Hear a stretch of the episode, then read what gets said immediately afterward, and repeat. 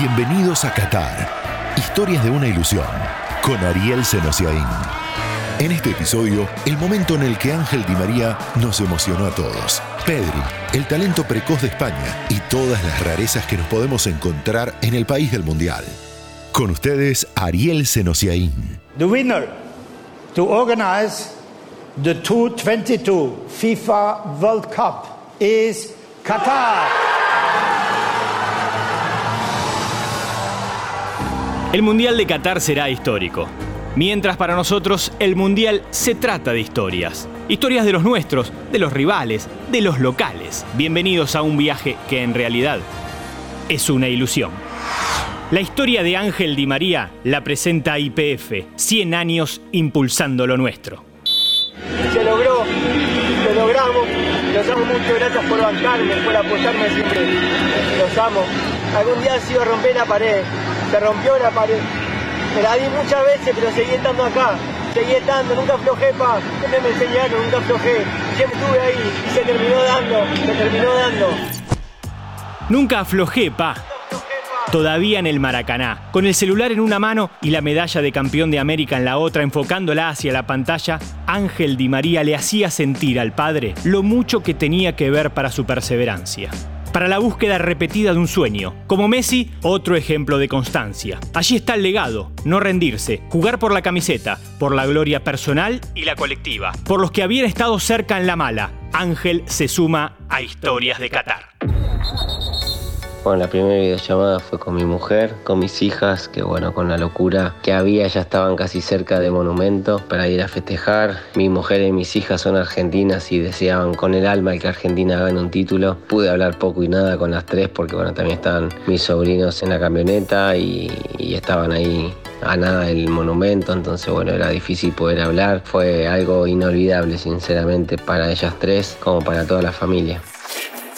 La segunda videollamada fue con mis viejos, que también se vio por tele, el llorar y, el, y la emoción de poder haber logrado algo con la selección. Fue algo inolvidable porque hasta me acuerdo que en ningún momento dijimos, ni ellos ni yo, qué golazo que hiciste, qué locura el gol, qué increíble. No, en ningún momento se nos cruzó nada de eso, era solo lo logré, lo logré, lo pudimos lograr, pudimos sacarnos la espina, pudimos romper esa pared, que esa pared me llevaba también a muchas cosas, sino el sufrimiento de mis lesiones, el sufrimiento de mi familia, el sufrimiento de escuchar todas las barbaridades que tuve que escuchar y mi familia también. Todo eso se me cruzó en el, en el momento de, de llamar también a mis viejos. Fue igual que con mi mujer, una alegría doble porque ellos son argentinos al 2000 por 2000. Querían que Argentina sea campeón también. Sacando de que yo estaba, también querían que Argentina logre un título. Llevaba muchos años. Vivíamos siempre mirando la selección cuando éramos chicos.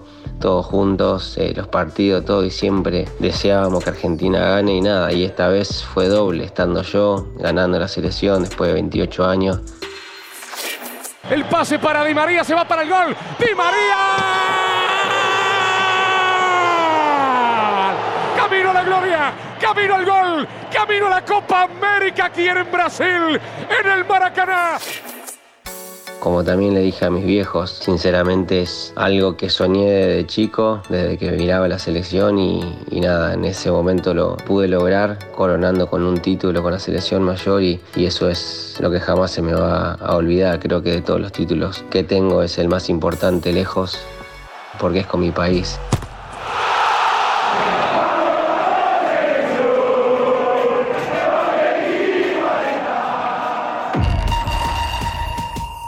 En España volvieron a florecer los fenómenos. Jugadores jóvenes, conceptuales, talentosos, ninguno como Pedri. En Barcelona lo dirige Xavi. Xavi sabe que las comparaciones pueden confundir, que hay nombres de futbolistas que es mejor no traer, que la expectativa y la presión pueden ser demasiado. Xavi sabe todo eso y también sabe cómo juega Pedri pues cómo entiende el juego, ¿no? No pierde un balón, cómo juega fácil, cómo va entre líneas a jugar a, la espalda de los pivotes. Una maravilla verle jugar. Me recuerda mucho a Andrés, Andrés Iniesta. Hace todo fácil, se va uno contra uno, capaz de marcar diferencias.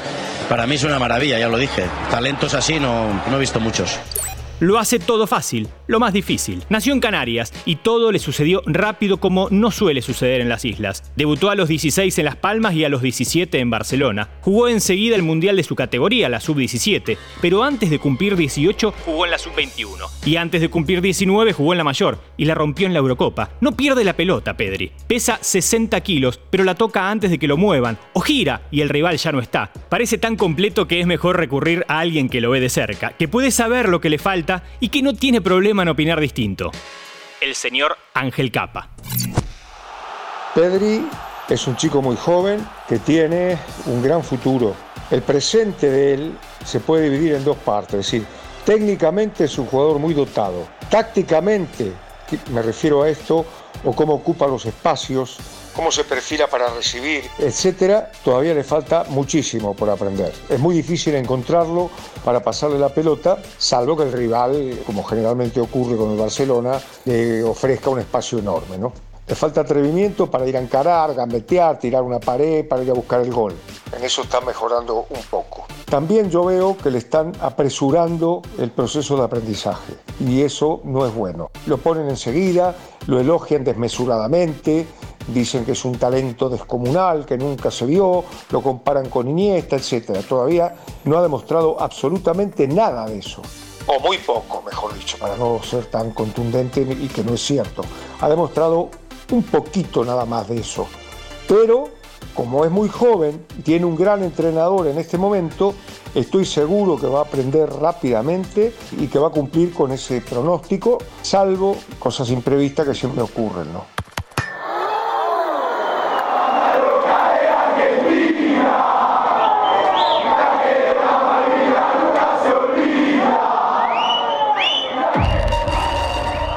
Todo aquel que viaje a Qatar se encontrará con un mundo nuevo, o viejo, de acuerdo a cómo se lo analice.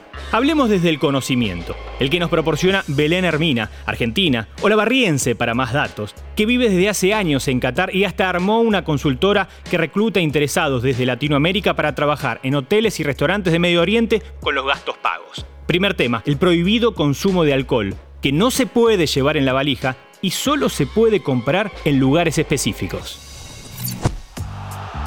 No se venden en los supermercados, por ejemplo, pero sí se venden en un lugar que es como un mayorista, que para comprar en ese lugar uno tiene que tener una licencia, un permiso, y siendo extranjero uno con esa licencia puede comprar. Y bueno, y de la mano de esto de que el alcohol no está permitido, también por supuesto que por ejemplo al manejar o al conducir la tolerancia de alcohol es cero, y en caso de que haya algún control de alcoholemia, algún conductor tenga más de cero de tolerancia, sí puede haber multas, incluso bueno, prisión. La verdad que en ese sentido las personas acá se cuidan mucho. En Qatar está prohibido pelearse en la calle, incluso de auto a auto, y la religión impone criterios en la vestimenta.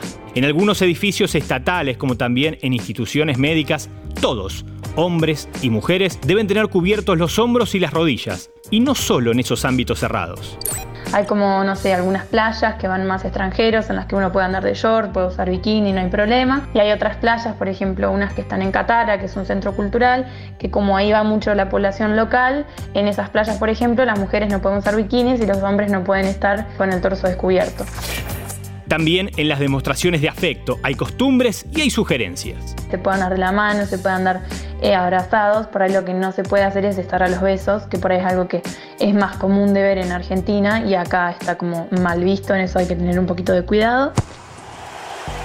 En definitiva, la clave será la de siempre en un viaje. Adaptarse a la idiosincrasia del lugar, no tratar de acomodar la nuestra como que uno quiere, viste, seguir con sus costumbres cuando sale del país, que si bien acá la verdad que se puede, porque, a ver, más del 80% de la población es extranjera, entonces cada uno como que quieras o no sigue manteniendo sus costumbres, pero sí esto de bueno, de respetar un poco las reglas, como estas reglas sociales que hay implícitas en la comunidad y que la verdad que se respeta, que si no se puede andar en cuero, por ejemplo, en una playa en el centro cultural, nadie va a andar en cuero por ver si le dicen algo o no, como que nadie ni se arriesga ni tampoco se le cruza esa idea. Qatar 2022 estará plagado de historias. Habrá más, habrá próximos capítulos, hasta que la ilusión se apague o se haga realidad. Esto fue Qatar, historias de una ilusión. Todas las semanas, nuevas historias sobre Qatar 2022.